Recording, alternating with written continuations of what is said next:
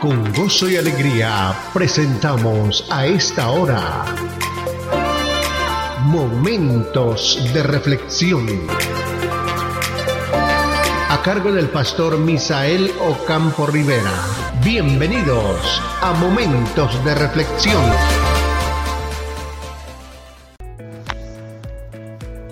Hola amigos, cordialísimo saludo para todos. Damos gracias a Dios por darnos vida, salud y la oportunidad de estar una vez más frente a estos salmos para deleitar nuestra alma, nuestro espíritu y todo nuestro ser y darle gracias al Señor. Continuamos con el tema de la hermosura de Dios. En el Salmo capítulo 27. El Salmo capítulo 27. El versículo 7 al 14 dice, Oye, oh Jehová, mi voz con que a ti clamo, ten misericordia de mí y respóndeme. Mi corazón ha dicho de ti, buscad mi rostro. Tu rostro buscaré, oh Jehová. No escondas tu rostro de mí. No apartes con ira a tu siervo. Mi ayuda ha sido. No me dejes ni desampares, Dios de mi salvación. Aunque mi padre y mi madre me dejarán, con todo Jehová me recogerá. Enséñame, oh Jehová, tu camino y guíame por la senda de rectitud a causa de mis enemigos. No me entregues a la voluntad de mis enemigos porque se han levantado contra mí testigos falsos y los que respiran crueldad. Hubiera yo desmayado si no creyese que veré la bondad de Jehová en la tierra de los vivientes. Aguarda a Jehová, esfuérzate y aliéntese tu corazón. Sí, espera a Jehová. David está teniendo dificultades, pero la hermosura de Dios le permite vivir confiadamente y en paz. Eso es lo que dicen los versículos 1 y 6. Si nuestros corazones se deleitan en Dios, y en su rostro, entonces podremos soportar sin miedo perder deleites terrenales. Incluso podremos soportar que nuestros padres nos abandonen, según dice el versículo 10, porque dice, aunque mi padre y mi madre me dejaran, con todo Jehová me recogerá. ¿Por qué? Porque si nuestro mayor tesoro, nuestra comunión con, con el Dios viviente, está asegurado, ¿qué podemos temer? Sin embargo, enfrentamos muchos temores Así que nuestros miedos pueden servir para propósitos importantes, pueden ayudarnos a localizar en dónde está nuestro tesoro. Traza el camino del miedo hasta tu corazón para descubrir las cosas que amas más que a Dios. Y cuando hayas descubierto esto, entonces podrás ir delante del Señor y contarle cuál es la situación que te perturba. Por eso esta palabra de este Salmo capítulo 27 nos enseña. Dice, enséñame, oh Jehová, tu camino y guíame por senda de rectitud a causa de mis enemigos, y no me entregues a la voluntad de ellos. Pero también declara algo muy importante. Dice, hubiera yo desmayado si yo no creyese que veré a Jehová o que veré la bondad de Jehová en la tierra de los vivientes. Cada día nosotros encontramos la hermosura del Señor. Cuando vamos delante de Él para adorarlo, amigos. Cuando tenemos tiempo para contemplarlo. Voy a colocarles un ejemplo. Hay una madre y hay un niño. Cuando el niño se acerca a la madre cariñoso, no en procura de pedirle absolutamente nada, sino simplemente de acariciar a su madre, de dejarse acariciar de él, de dejar que ella toque su cabello, toque su rostro, lo acaricie y lo bese, el niño ahí está completamente compenetrado, emocionado, tranquilo, confiado.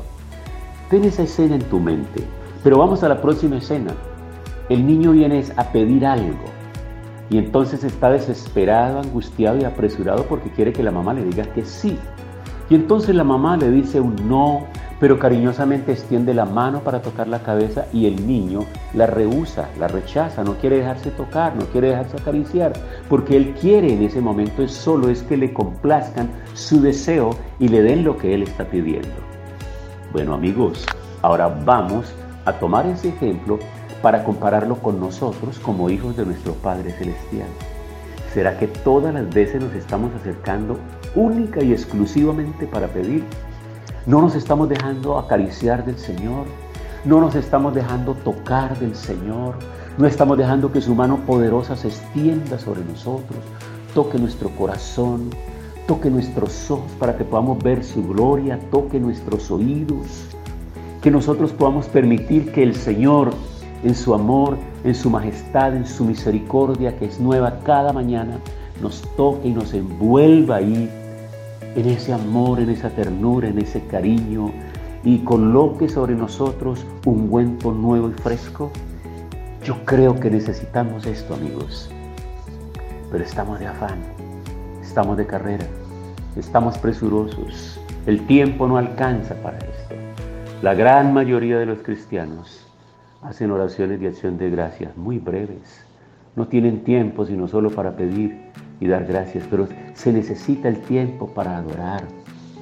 Si tú eres una persona de esas que te gusta trasnochar y pasar altas horas de la noche, viendo, haciendo cualquier cosa, pues te recomiendo que tomes de ese tiempo para entrar en intimidad con el Señor, para llegar delante del Señor a derramar el corazón, a adorarlo, a bendecirlo, a cantarle, a leer la palabra, a entrar en esa intimidad con Él, para sentir cómo esa hermosura del Señor viene para acariciarte, para traer paz y consolación a tu corazón. Basta ya de tanto pedir, pedir y pedir. Recordemos que la palabra nos habla de acción de gracias. Lleguemos delante del Señor con acción de gracias. Acerquémonos confiadamente porque Él está ahí.